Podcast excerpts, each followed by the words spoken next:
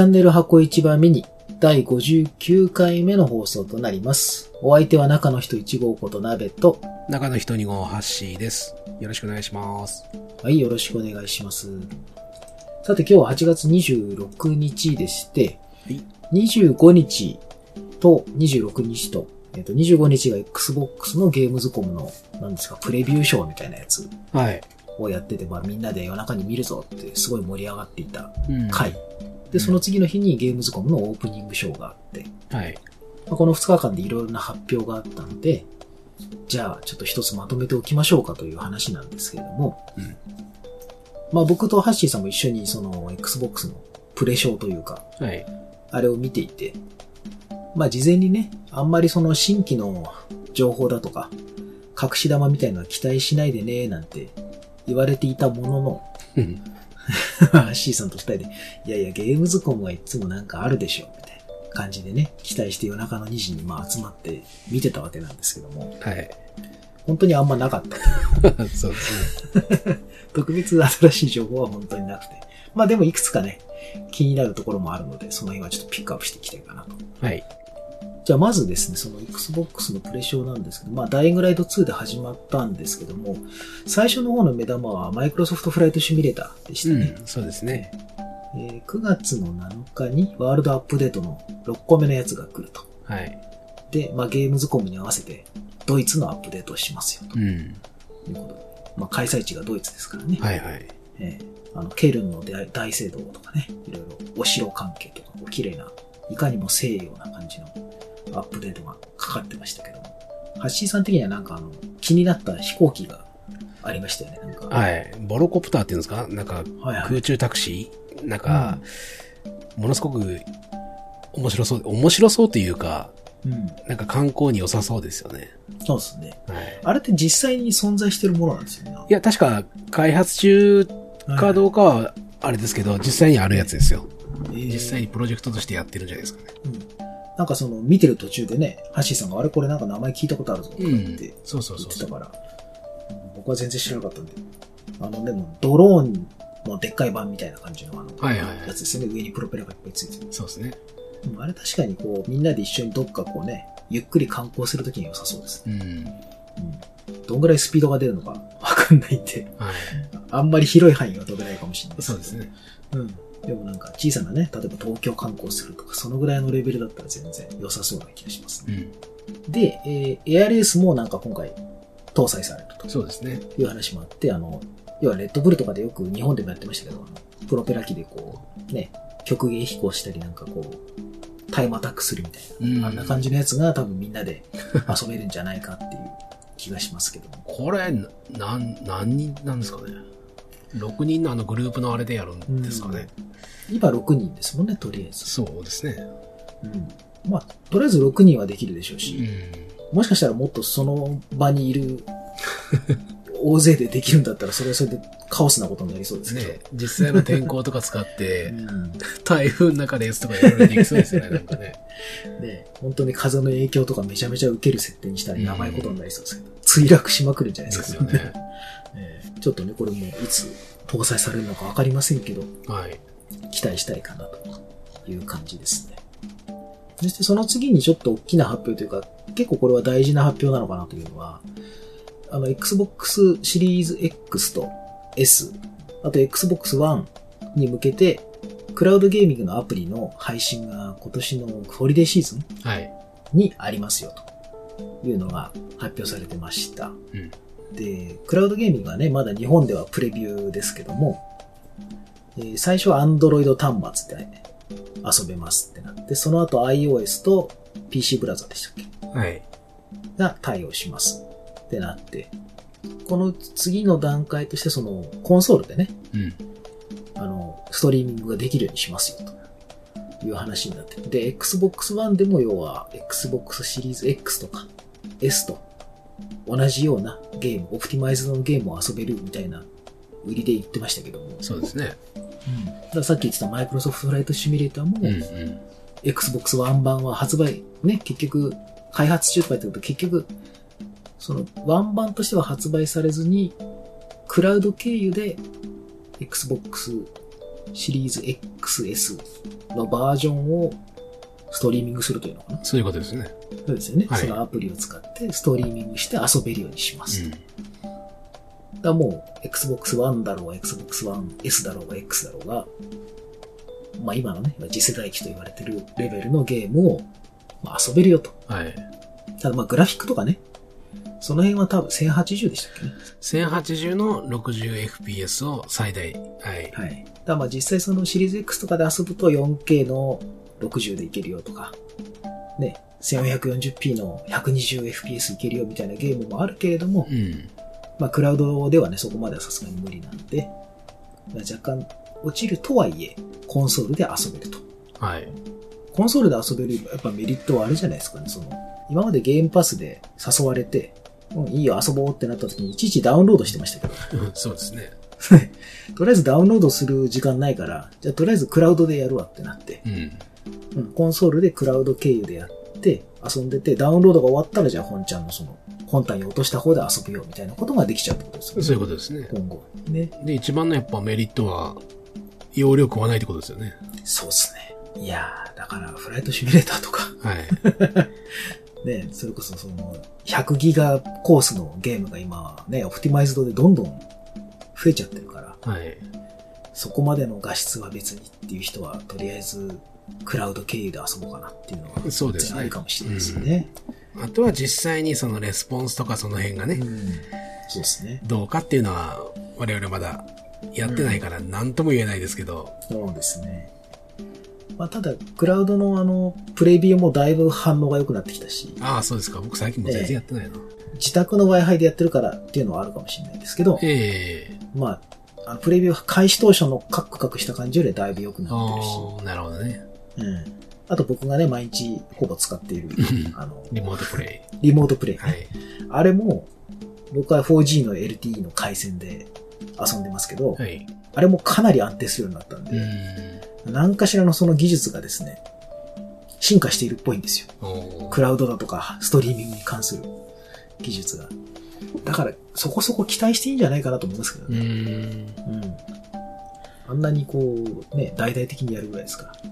そうですね。まあ、あんまり変な噂も聞かない、うん。海外のね、そうそうそう。聞かないですけど、あんまり、すげえ、これはやっぱりいいぜっていうのもあんま聞かないから、聞かないですね。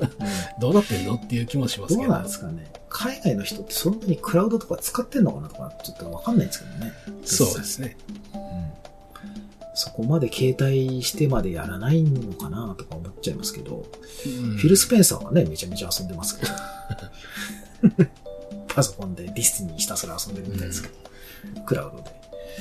まあ、個人的にはちょっとね、これはすごい期待してる技術なんで、そして、できれば同時に日本でのクラウドゲーミングね、スタートも一緒にお願いしたいな。いやー、年内って言ってからにはもう絶対しなきゃダメでしょね本当は春だったんですからう。ね。そうですよね。それが今年の、まあ、年内いっぱいっうん。てなって、で、クラウドアプリ配信がホリデーシーズンと言われれば、これはもうぴったり多分、僕はヘイローインフィニットあたりで合わせてきてくれるんじゃないかなと。そうそうそうそう。もうそうしなきゃダメですよね、逆に。ねそういう気がしますよね。はい。だからまあ、今 Xbox シリーズ XS がいまいち買えなくてね、ちょっと困ってるっていう人も、これがね、もうちょい早く来てくれればねう、ん。なんか、ありがたかったんですけど、まあ、もうちょっと待つと遊べるかなという気がします。あとは、えっと、ゲームパス関連で言えば、ハンブルゲームズっていうあの、インディーゲームをね、多数パブリッシングしてるはい。会社がありますけども、Xbox でもね、ゲームパスに結構、ハンブルゲームズは出してて、そうですね。うん。まあ、最近のドッジボールの、ドッジボールアカデミアでしたっけ？はい。うん。とか、あと、僕が今、今年一番面白かったなと思ってる、ワイルドアットハートとかね、うんゲームパス来てるやつ。あと去年の年末、僕がすごいハマってたパズルゲームのカートはい。カルトはい。とか、こういうインディー系のゲームね、すごくいっぱい出してて。で、これがまあ完全にゲームパスと提携しますよっていう話なので、要はほぼほぼ要は全部ゲームパスに出すってことですよね。うんそういうことでしょうね。わざわざこういう発表するってことは、今後のゲームはもうゲームパス入れますよっていう。結構この辺のインディーゲーね、好きな方なんか、かなり嬉しいニュースなんじゃないかなっていう、はい。はい、気はしました。あと結構、ぼやーっと見てて、ハッシーさんが、あれ？これボダランじゃねえですか？って言った、あの、シー・オブ・シーブスのそうですね。ね、あの、スキン。うん。あれ今配信中ですよね。あ、そっか、中ちゃん24日からって書いてありましたね。そうですよね。あれどうやってもらうんだろうあ多分入ってなんか、どっかでもらえるんじゃないかな。ない、ログインでもらえるのかなゲーム内のストアとかでもらえるんですかね。うーん、ちょっと見なきゃダメですね。忘れないうちに。忘れないうちに見ます。ちょっと僕もそういえば見てなかった。とりあえずなんかあの、ボダラのね、クラップトラップ。あ、クラップトラップ。はい。クラップトラップのあの、樽で作ったクラップトラッ面白かったですね。プ。ね。あれが選手像になってたりとか、はい赤と黄色のね、あの、A っぽいマークについた方とか、あれも良かったんで、ちょっとね、この辺もね、もらっておきたいなという感じですかね。まあ他にもいろいろちょっとあったんですけど、まあ、ショーの最後はフォルツァでしたね、やっぱり。はい。フォルツァホライズン5うん。で、あの、カバーアートの車えがやっと発表されて、2台ね。えうん。あと、合わせてコントローラーを売りますよと。まあ、あの、ド派手なド派手な。コントローラーですね。はい。見た瞬間、ダート5っぽいなちょっと思っちゃった。ね。でもかっこいいな、あれも。あの、黄色いクリアな感じとかちょっとかっこいいんで、そうですね。欲しいんですけどね。ちょっとコントローラー買いすぎだからなっていう。買いすぎっていうのはまず出すぎですよね。まあ、この後の話にも続きますけど。そうっすね。はい出過ぎですね、本当に。やばいですね。いくらあっても困んないとか言ってましたけど、さすがにもうちょっとね、ありすぎなんでね、ちょっと控えようかなっていう気もしてますが、でもあのクリアのイエローの感じとかを見ると、あのデザインラボ、はいコントローラーを作れるうんやつ。あれがね、この間復活しましたから E3 の時。はい。あれがいずれ日本配送とかしてくれるようになれば頼みたいなとか言ってましたけど、あれにクリアパーツももしかしたら来るかなとかね。うん。来てもおかしくないですよね。来てほしいですよね。クリアパーツでカラーがいろいろとか来るんじゃないかなとか。ちょっとそういう期待もあるんで、もしそれが来たらちょっと頼んでみたいなっていう気はしますけども。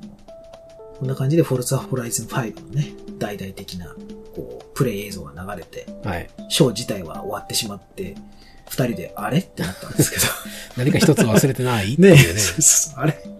おかしいな、みたいな。どうなってんのって思って、まあいいか寝るか、みたいな感じではい。寝て、で、次の日がまあゲームズコムのオープニングだったわけなんですけども、まあ、あの、キングオブファイターズとかでね、はい。幕を開けて、なかなか盛り上がりつつ、やっぱさすがゲームズコムのオープニングっていうことで、でかいタイトルが結構バシバシと来ていて、まあ、キングオブファイターズなんかもうストアにね、上がってますし、はい。タイムライン見ててもやっぱり格ゲー大好きな人たちが結構盛り上がってたし、ううんやん。っぱ日本の格ゲーって結構人気あるなっていう。海外の人もね、結構盛り上がってましたからね。うんで、一応噂されていたセインツローはいのリブートが発表されて、はい。セインツローは僕は1はやってないんですけど、これは1のリメイクとかそういうことじゃないですもんね。まあリブートっていう書き方なんで、まあ、ワンの世界観とかは一緒なのかもしれないですけど、うんまあ、要は作り直しですよね、完全にねう。んキャラクターがなんかね、ティーンの若い子たちみたいな感じになってたから、ちょっと僕ら、僕のイメージしてるようなセインツローとかとはちょっと年齢層を下げてきたのかなって感じしますけど。うーん。ハッシーさん、1は、あれって PS2 ぐらいですか？僕は、いや、360の時代なんで360 PS3 だと思うんですけど3か、僕は360版でか買いはしたんですけど、ええ。買って多分1時間ぐらいでやめましたね。あんまり合わなかっちょうどその前にゴッドファーザーをやっていて、はいはいこの手のゲーム面白いなと思って、その後に出たセインツローを買い、た。楽しみにやろうと思ったらなんか違うで終わったような気がします。あでもその後ね、あ。うん。あの、僕は、 one、two とスルーしたんですけど、結局、買ってはやらずで、はい。3とか4とかはものすごく面白かったんで、うん、そうですね。僕も3がすごい好きだったかな。はちゃめちゃなのがこのシリーズのもう今では代名詞じゃないですか。そうですね。だからきめちゃくちゃですもんね。きっとこの、リブートの新しいやつ、これもはいそっち方面になんかするのかな、どうなんだろうっていう気も、ちょっと興味ありますね。そうですね。なんかあの、トレーラー見てる感じ、ちょっとおとなしい感じしません？なんか。いつものセインツローに比べていや、 one、two は硬派だったはずなんで、ああ、そっか。2とか確かに。そうでしたね。はい。ギャングって感じです。そうそうそうそう。うん3から確かにちょっと舵がおかしい。だけども、あれがもう、みんなの思う聖一郎だと思うんそうですよね。うんええだからまあちょっと、戻しつつ、はちゃめちゃ感を入れていくんですかね。どうなんですかねミックスしていくんでうすかね。ん。まあ、これは非常に僕も楽しみです。うん楽しみですね。はい。そしてなんかマーベルのゲームがまた出るってことで、ミッドナイトサンズっていうやつなんですけど、はい。これあの、コミックである、ミッドナイトサンズっていうシリーズで、うん。ドクター・ストレンジってあの魔術師のね、はいはいはい。ええ彼が主役になってチームを組んで、その悪魔とか、うん。ルシファーとかその辺と戦うんじゃなかったかな。そういうオカルト。チームみたいなやつなんですよ。なので、メンバーにブレイドとかね、あの、ウェズリー・スナイプが映画やってましたけど、ああ、あれか。はいはいはいはい。ええあの、刀持ってるしれないみたいな感じ。とか、あと、ゴーストライダーっていうう、ん顔が、ゴーストライダーはいこう骸骨で燃えてる。あの骸骨ゴーストライダーか、あれ。ええゴーストライダー。なるほど、なるほど。はい。うんそういう感じのメンバーなんですよ。やっぱメンバーがそういうなるほどなるほど方向性なんですよね。ええでそういうチームのやつなんで、まあこれはこれでね、ちょっと期待できるかなっていう気はしてるんですよね。システム的には、あこの前のアベンジャーズのあんな感じなんですかですかね。ね。なんかそんな感じもしますけどね、あれを下敷きにするのかなあれ、ハクスラなんですけどね。あれって、まあ、鍋さんやられてましたけど、はい。正直どうなんですか？評、評判というか。評判は正直最初すっごい悪かった。ですよね。だからもう多分そこでみんなね、あの、ダメっていう感じで買わなかった人が多いと思うんですよ、えで、しかも Xbox 版世間一般にはあまり発売されてないぐらいの雰囲気になってましえた、はい。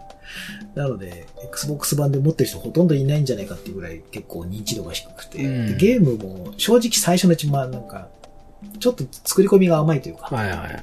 システムもなんかちょっと弱いかなっていう感じだったんですけど、もう1年以上うんかな、アップデート結構地味にやってきて。ですよね。オプティマイズとかもされてう。ん。そうそうそう。で、今はすごい、ちゃんとまともなゲームって言ったらあれですけど、はい。普通に遊べるゲームになってるんですよ。えなのでまあ、セールとかでね、興味ある人は買ったらいいと思うんですよね、あれうん。ハクスラだし。えうん。で、無料のコンテンツも定期的に追加されてるし、でっかいストーリーついこの間、あの、ブラックパンサーのシナリオが追加ーされて、はいはいはい。ええなので、その辺もね、あるんで。まあ、マーベルのゲームそんな悪くはないと思うんですよ。あ作ってるのクリスタルダイナミクスですかうらね。ん。うん。ただなんかちょっとロンチの時の評判が悪かった。はいはい。あと日本だとなんかスクエニが出したっていうところでなんかこう、変なマイナスがかかったような 気もしますけどね。うんなんか変な悪評が入っちゃったかなっていう気がします、うんうんゲームとしては悪くないと思います。はい。で、ヘイローインフィニットが、なぜここで発表されるのかっていうぐらいの感じだったんですけど、はい。12月8日？はい。日本だと12月9日の朝3時でしたっけ？そうですね。にリリースされますよっていう発表があって、で、合わせて本体を発発売しますと。で、エリコン2ですかね、あれは。そうですねエリコン2ですねエリコン2の、まあ、ヘイローバージョンはい。も発売しますよっていう結構な発表があって、この後に Xbox のショーケースやった方が良かったんじゃないかって僕は思ったんですけどね。ちょっと順番的に。うん。うんみんなあそこで期待してたから、ちょっとこう、肩透かしだったのが、オープニングショーにまあ撮ってあったんならしょうがないとは思うんですけど。はい。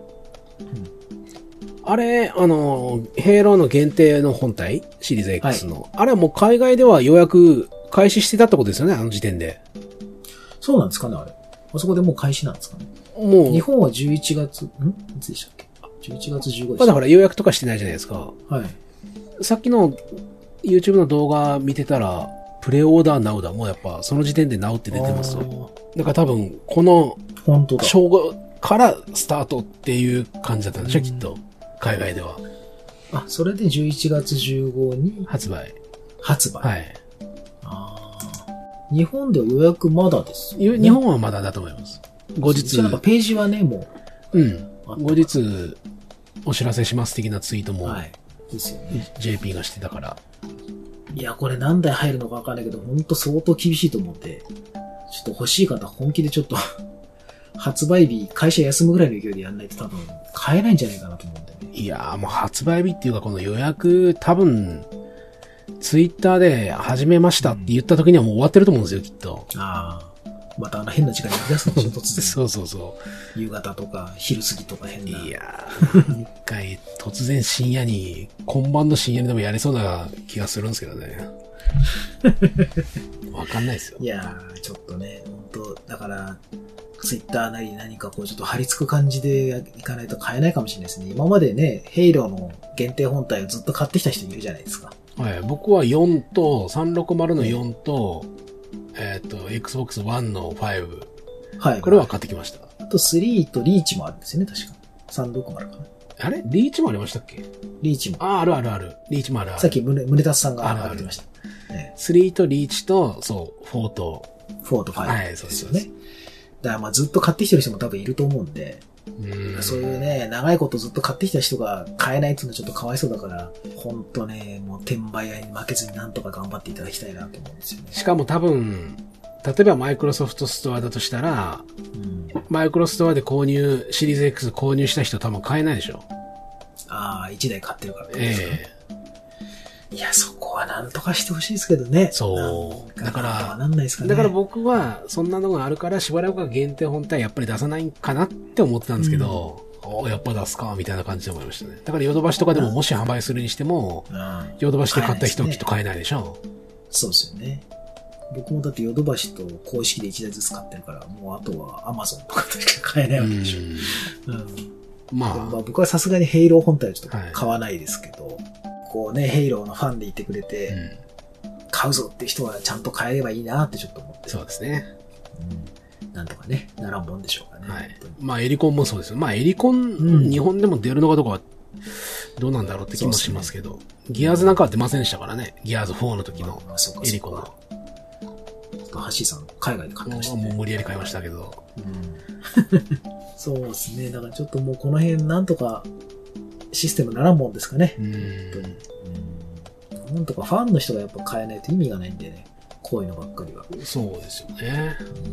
そんなね、価値のわかんない人が値段釣り上げて売るもんじゃないんですよ。本当なんとかしてほしいな、というところですけど、まあこんな感じでね、他にもいろいろ細かいゲームはいっぱいあるんですけど、はい。まあちょっと我々の、まあ見た範囲でちょっといくつかピックアップした感じなんですが、まだゲームズコム自体はね、続いているというか、あれ、いつまでですか？あれまだあと2、3日あるはずですよ、うん確か。うん。ただやっぱ PC ゲームとかも多いし、そうですね。うん、コンソールのその Xbox の、例えばエクスクルーシブ的な独占だとかそういうのは多分もうはいはい出てこないんじゃないかなと思うんで、27日までですね。現地間。27。今26ですから、はいまあ、あと実質そうですね2日弱。はいはい。ですね。まあ、皆さんもですね、ちょっと情報をチェックしていただいて、とりあえずはまあ、ヘイローはね、発売日決まったところでちょっとほっとしたので、はい。もう予約も開始してますしね。うん、そうですね。あれ、ヘイロー、本体があれですかね、マルチなんですかね、ストアで見てると。